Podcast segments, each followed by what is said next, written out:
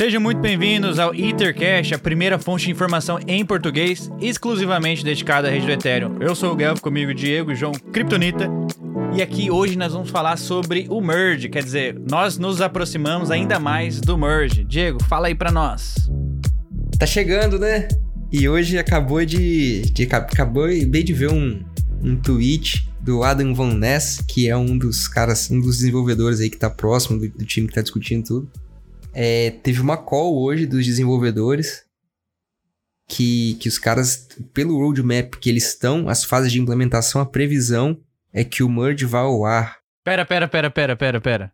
Vamos segurar essa informação até o final. E se você quiser saber quando o merge vai ao ar, fique até o final que o Diego vai falar no final desse episódio. Kryptonita. Olha esse Guelph. Olha esse Guelph. O cara já, o cara já é um mestre mesmo, velho. Isso foi uma surpresa até pra mim, hein? É. Mas bom, vamos lá, vamos, vamos, voltar ao assunto. Diego, o que, que é o que é dificuldade de mineração? Para a gente pincelar nosso artigo aqui e explicar para o pessoal o que é a dificuldade de mineração. Então, a gente abriu aqui falando sobre merge, que nada mais é do que, e aí a gente tem que repetir para ficar claro para as pessoas. O merge vai ser a transição do modelo de, de consenso que a gente tem hoje na Ethereum, de Proof of Work, para o modelo de Proof of Stake. No modelo de Proof of Work, o que, que é feito?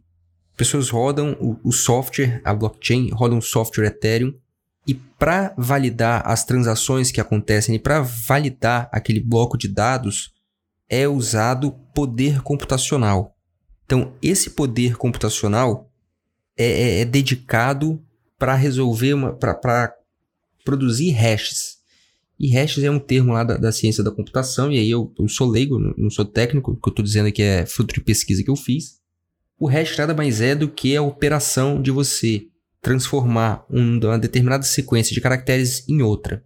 Então, basicamente, a blockchain funciona assim, o software. Os computadores disputam para resolver equações matemáticas. E para isso, eles disputam entre si com o poder computacional. E a, na hora que algum computador resolve, né, gastando, usando os hashes, ele resolve essa equação, um novo bloco é formado. Então, basicamente é isso.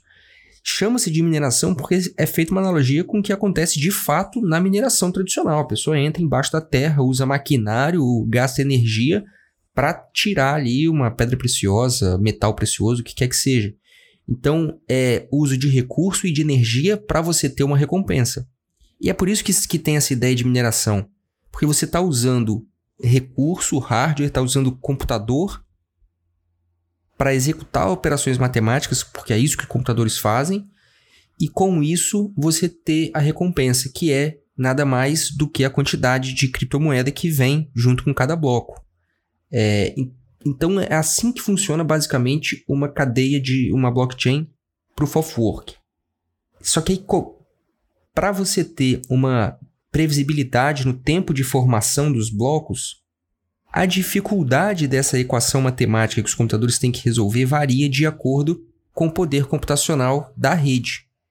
No início das blockchains Proof of Work, então lá no, no passado, no início da, da, da rede Bitcoin, no início da rede Ethereum, quando você tinha pouco poder computacional, as equações eram simples, eram mais simples. Então, com poucos computadores, com, com poucos hashes, você conseguiria resolver aquelas equações, você tinha recompensa, que era minerar. Quanto mais gente entra, quanto mais poder computacional, mais fácil, mais rápido fica de resolver essas equações. Então, o próprio software prevê um ajuste no nível de dificuldade dessas equações. E aí, com isso, quanto mais poder computacional, mais difícil fica para resolver. Deixa eu só, então, deixa eu explicar para o pessoal o que é poder computacional, porque às vezes o pessoal pergunta: ah, o que é esse poder computacional? É o seu CPU, é quanto o processador tem ali dentro do seu CPU. É, às vezes a gente usa as placas de vídeo, né? Graphic cards, que também tem um processador ali dentro que ajuda a aumentar o processamento, é, a velocidade que o computador processa os dados. Continua, Diego. E, e, isso aí, assim, no passado era possível, né? Eu sempre lembro disso. Tem um episódio daquele seriado Big Bang Theory que os caras estão pesquisando lá um, Estão procurando um notebook que eles usaram para minerar Bitcoin. É, é o enredo lá da história. Tipo, no início da rede Bitcoin, quando a rede começou a funcionar, era possível, com o seu computador pessoal em casa, você, você conseguia fazer isso.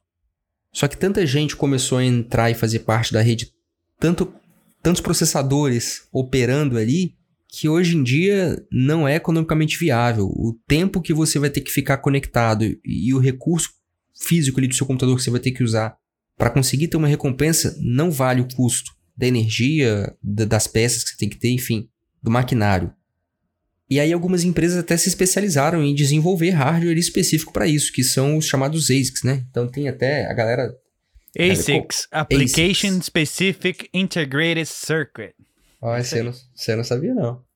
E, e aí é, é, curioso, assim, eu tive a oportunidade de, de ir na Bitcoin Miami em março. Cara, como a rede Bitcoin é a rede classicamente Proof of Work, é a rede em que isso está mais bem desenvolvido ali, Cara, em, em, em convenções de Bitcoin, tem sessões da convenção exclusivamente dedicadas a discutir esse maquinário, o pessoal mostrar o que está sendo desenvolvido, forma de refrigeração para isso. Assim, é super interessante, cara. É, é, um aspecto tecnológico muito complexo. Eu tenho uma opinião sobre isso daí, sobre a mineração do Bitcoin. Eu tenho, particularmente, eu tenho um ASICS, mas eu já não consigo mais utilizar, porque tanto o ASICs também, ele vai perdendo é, poder computacional por conta que a rede vai precisando de mais poder computacional. Então as empresas que fabricam os ASICs, elas acabam tendo que fazer um, uns novos modelos que tem um ventilador maior, são mais barulhentos, eles estão extremamente barulhentos, é difícil você ter dentro da sua casa, consomem cerca de 3 mil watts de cada um, e aí ele vai ficando obsoleto com o tempo. Você não consegue. Não tem o que você fazer. Você tem que comprar outro. Não tem como fazer um upgrade nele, saca? Então, é, o que eu tenho aqui, ele gasta mais energia do que ele minera Bitcoin. Aí não compensa deixar ele ligado. É, bas basicamente assim, se a gente pensar isso com uma bomba de mineração que existe na. na não a bomba de mineração, mas a, a dificuldade de mineração, essa equação, é mais ou menos isso. Se você. Se a rede ficar mais complexa se a dificuldade de minerar ficou maior e o seu maquinário não consegue acompanhar, você acaba perdendo dinheiro, não vale a pena minerar. E aí o Guelph comentou sobre essa história aí da, do ASICS. Eu já vi, tem um vídeo na... Tem um cara que mexe com um negócio de tecnologia, ele comprou uma ASICS, tipo, velha, usada assim, e colocou no computador, fez, deu uma hackeada lá para usar como se fosse uma placa de vídeo de computador. E aí ele ficou testando jogos para ver que jogo que rodava na, na ASIC. Putz, muito, muito legal, cara. E, e aí a analogia que dá pra gente fazer é mais ou menos isso. Se você tinha lá, pô, eu lembro que era adolescente, eu tinha um Pentium 2, Pentium 3. Cara, é impossível você rodar os jogos de hoje naquele maquinário. O maquinário ficou obsoleto. A, a demanda por poder computacional é maior. Então, é basicamente isso que a gente vê nas blockchains. Só que como esses computadores estão competindo entre si para resolver essas equações, Quanto mais computador tem na rede, quanto mais poder tem disponível, mais complexa vai ser essa equação que tem que ser resolvida. Para que isso? A única finalidade disso é para que a gente tenha uma previsibilidade no tempo de formação dos blocos. Então, por exemplo, na rede Ethereum você sabe que para formar um bloco você gasta ali entre 13 e 16 minutos. Se começar a ficar muito rápido a formação de um bloco, a blockchain em si a, altera o, o, a dificuldade, porque tá vendo que tem tá muito fácil minerar. Então altera a dificuldade para que você fique entre essa margem entre 13 e 16. Por outro lado, está demorando muito para minerar um bloco, as equações começam a ficar mais simples para que com isso você consiga ficar dentro daquela margem ali de 13 a 16 minutos. Qual é a principal utilidade para fazer o ajuste da dificuldade de mineração, a, a? Qual, qual é a principal é, utilidade, para que, que eles fazem isso e para que, que isso existe. E mais uma coisa ainda, o Diego e Guelph. Eu queria que vocês conseguissem dar uma pincelada pra gente, né? Que a gente recebeu uns comentários aí envolvendo a dificuldade do Bitcoin, dificuldade é, do Ethereum. Eu queria que vocês me, me, me esclarecessem uma coisa. É a Ethereum Foundation que faz toda essa questão de verificação de bomba de dificuldade no Ethereum, Diego? Então, é, acho que. É, cara, é, as pessoas falam do Ethereum Foundation ou do Vitalik, assim, como se fossem o dono da bola, né, cara? Como se fosse o que os caras mandassem. É os donos assim. do Ethereum mesmo, né, cara? É, né? Então, assim, e, inclusive nesse, Deixa eu ver se foi nesse nosso último. Ah, foi isso aí, nesse, nesse nosso último artigo. É, teve até um, um, desenvolvedor que deu uma alfinetada, né? E se você tiver curioso, no nosso último artigo a gente deixou os links em que você pode acompanhar as calls que os desenvolvedores fazem. É, eu não fico acompanhando, então eu não sei a periodicidade que elas acontecem. Mas a comunidade é aberta. Então, assim, a, a rede Ethereum ali não é, não é dominada por uma DAO, mas basicamente são desenvolvedores no mundo todo que se coordenam de maneira descentralizada. Então, todo mundo tem oportunidade de participar dos fóruns de discussão na Ethereum Foundation, que na verdade só dá a infraestrutura. A discussão não é gerida pela, pela fundação. É, os desenvolvedores não são contratados pela Ethereum Foundation. O que a fundação faz, na verdade, é criar um, um digamos assim, as condições para que essas pessoas tenham contato umas com as outras. Então, o que a fundação faz? Estimula convenções, eventos, tem toda a infraestrutura educacional de blog, de fórum, de site, esse tipo de coisa. Mas é a comunidade que, que gera a, a, as atualizações na rede, é a comunidade que debate. E aí, o que, o que esse. O, como teve um atraso aí na, na bomba de mineração, começaram a fazer algumas reclamações sobre, sobre o atraso do merge, que a gente sempre reclama, né? Sempre comenta, pelo menos. E aí um dos desenvolvedores falou assim: é, isso está uma prova aí de que a comunidade deveria ser mais ativa. Que é muito fácil a gente ficar daqui reclamando que é centralizado, que é isso, que é aquilo, que a Ethereum Foundation manda em tudo e tal. O que, que você está fazendo para participar? Você está aqui só escutando? Sabe, tá uma coisa sabe uma coisa interessante também? Tira essa, essa ideia de que a Ethereum Foundation é isso, é aquilo. Primeiro, os caras não recebem nada. Eles, eles receberam lá na, na, no ICO do. No ICO não, na distribuição de tokens lá no, no, do Ethereum, no início. Eles têm esses tokens até no início, tem um pouco de Ether no, no balanço, tem um pouco de Bitcoin. E a, os devs, eles vão pro Gitcoin para arrecadar grana, sabe? Para receber doações, para continuar trabalhando ali. Eles, é, apesar de eles, eles receberem não, um salário, recebem... mas é pouco e isso os desenvolvedores que são contratados pela fundação, né? Exato. Tem muita gente que hoje é super ativo na rede Ethereum, é desenvolvedor, só que os caras são financiados por projetos próprios, eles têm os projetos deles, que estão relacionados com desenvolver na rede Ethereum, mas todo aquele debate sobre roadmap, os caminhos da rede, atualização, ninguém está recebendo para fazer isso, cara. Então, é muito fácil discutir, né? Então, eu, eu, acho que eu até sei o comentário que o Curi tá falando, ah, tal, então é o Vitalik que manda, é a fundação. Não é, cara, não é. E, e as pessoas que, que fazem esse tipo de crítica, na verdade, estão dando um atestado de desconhecimento. Não pararam para pesquisar, assim. E isso, talvez a gente tenha até que fazer uma meia-culpa, isso é responsabilidade nossa. E aí, para um futuro próximo, já, a gente tem até uma previsão aí de escrever um artigo e discutir sobre como surgiu a Ethereum Foundation, como que ela atua, como que funciona basicamente isso. Porque a gente vê que tem muito desconhecimento sobre isso. E, e, é legal refletir que, por exemplo, assim, se, se o Ethereum fosse da Ethereum Foundation ou do próprio Vitalik, as coisas seriam muito mais rápidas, cara. Então a gente ia ver o merge provavelmente até acontecido há vários e vários anos. Porque aquilo ia ser centralizado, né, cara? Mas o legal do, do Ethereum e da, e, desse ecossistema que a gente está incluído, velho, é exatamente a descentralização. Que não, tem, não é o Vitalik que tem poder, não é um desenvolvedor-chave. É o sistema mesmo, são as pessoas que estão ali construindo aquilo. É uma rede descentralizada. No Vitalik não tem mais poder do que ninguém, velho. A gente está aqui construindo algo junto, os desenvolvedores estão lá. E, pô, exatamente por ser descentralizado que está demorando tanto tempo, está demorando tanto trabalho. Não é algo que uma pessoa consegue mudar, é algo que um grupo de pessoas acaba fazendo uma construção coletiva ali e aí sim propondo as mudanças e fazendo essas alterações na rede. E para só para o pessoal entender como que funcionam essas alterações, é, o código é aberto lá no, Git, no GitHub. O pessoal eles entram no consenso, colocam, implementam um código novo e aí todos os nodes precisam fazer o update. Se chegar alguém lá e implementar qualquer código sem consenso, ninguém vai fazer o update e isso aí é invalidado depois. Então é mais ou menos assim que funciona. É isso aí. Tipo, é exatamente o que você falou. As pessoas têm que aceitar fazer atualização para a versão mais nova da rede. Se não fizerem, qualquer um pode propor qualquer coisa. É aberto. É a comunidade que define qual o caminho que vai ser, que vai ser tomado nisso, né? Boa. Só para fazer um resumo então do que o Diego falou, então a finalidade da bomba de dificuldade é desestimular a mineração.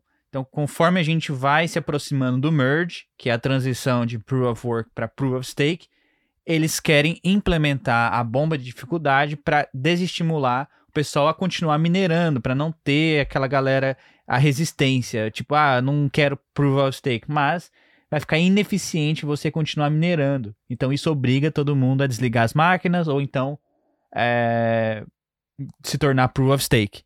Bom, mas nem tudo é notícia ruim. Eu queria até passar essa bola pro Curo, como ele gosta de falar cefólia.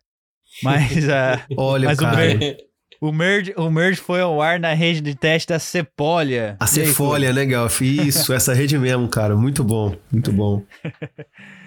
mas e aí?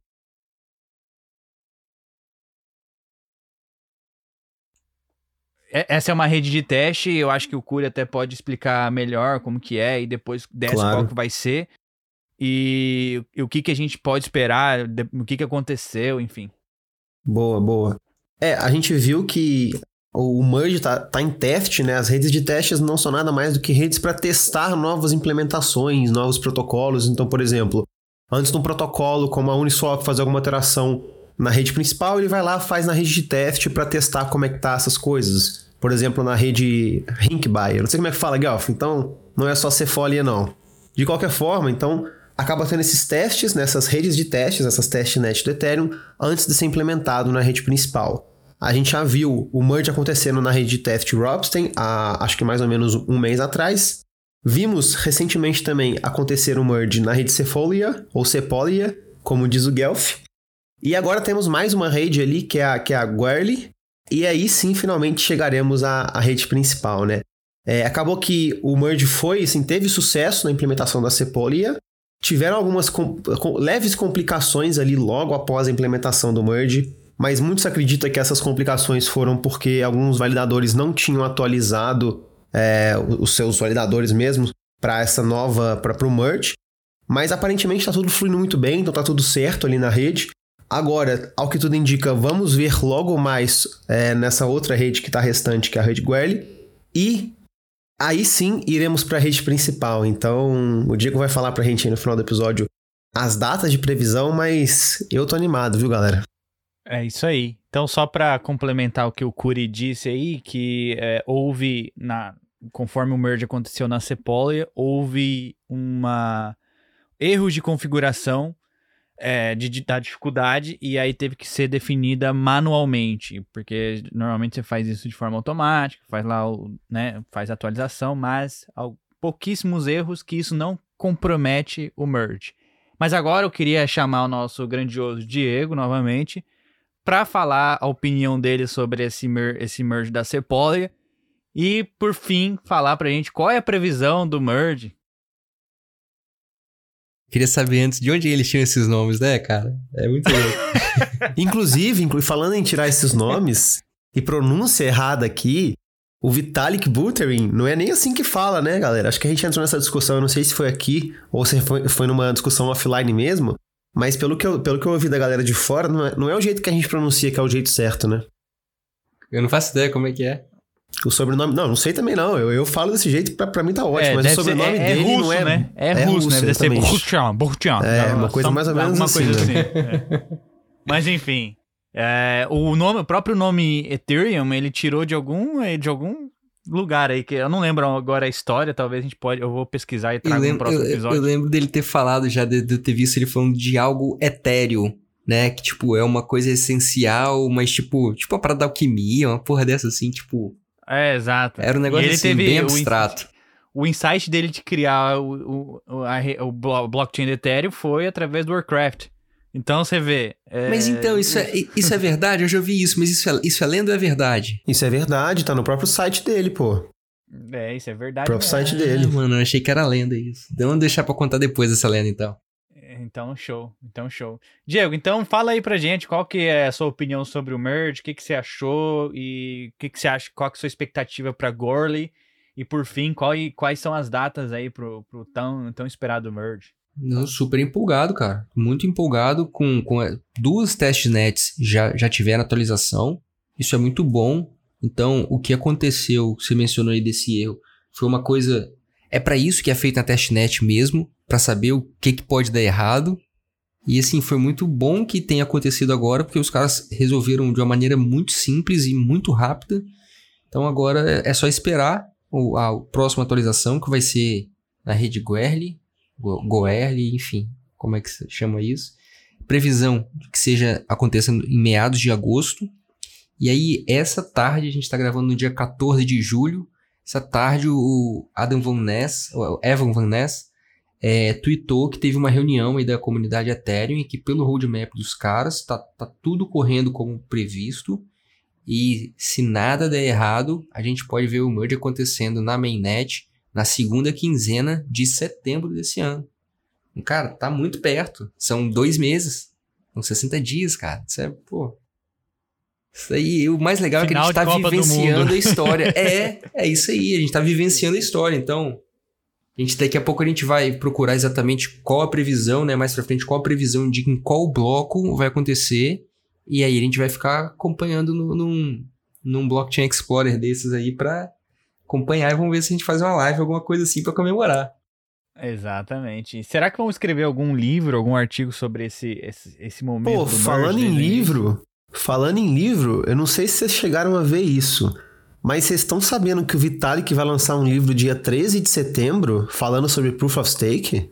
Não tá sabendo disso não? É isso, hein? Exato. Cara, eu, eu, eu também não tava que não alfa, vi isso que no alfa Twitter. é esse aí? Que manda alfa o é link, esse aí? Manda o link aí, Dia Curi. 13 de setembro aí. Imagina só se o merge acontecer nessa data. Vai ser maravilhoso, cara. Mas, cara, eu também eu vi no Twitter, fiquei desacreditado, até, até conferi no, num dos mais marketplaces aí da vida. Não, cara, eu li, eu li um Twitter, acho que tava interagindo com o Ryan do Bankless lá fora. É... E aí eu fiquei assim, cara, não é possível, isso aqui é mentira. Não, mas eu fui conferir no marketplace e tá lá mesmo, cara. O Vitalik que vai lançar um livro sobre Proof of Stake no, no final desse ano. Que isso, hein? Vai ter. Vai ser, vai ser mais conteúdo pra gente trazer aqui pro Tá Ethercast. aqui, ó. Se você procurar, tem aqui no Google, ó, Proof of Stake, The Making of Ethereum and the Philosophy of Blockchains. Será? Que Isso, hein? O Diego já vai colocar o nosso nome na, no, no- na lista de espera aí. Já vou Olha só, a previsão aqui. do merge em 13 de setembro, hein? Previsão do merge, hein? Não, mano. Bom demais. Não sabia não, cara. Valeu.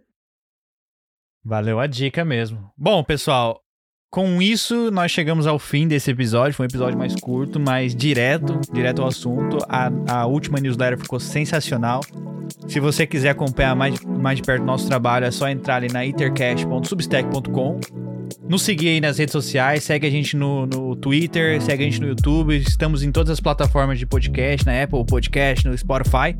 Dê lá seu rating e nosso intuito com tudo isso é levar a educação, principalmente da rede Ethereum, para todo mundo que, que queira aprender mais, quer se aprofundar mais no assunto. E lembrando que nada dito aqui no episódio de hoje foi nenhuma recomendação de investimento fiscal ou recomendação de vida. Sugerimos que vocês façam suas próprias pesquisas. Muito obrigado a todos e até a próxima.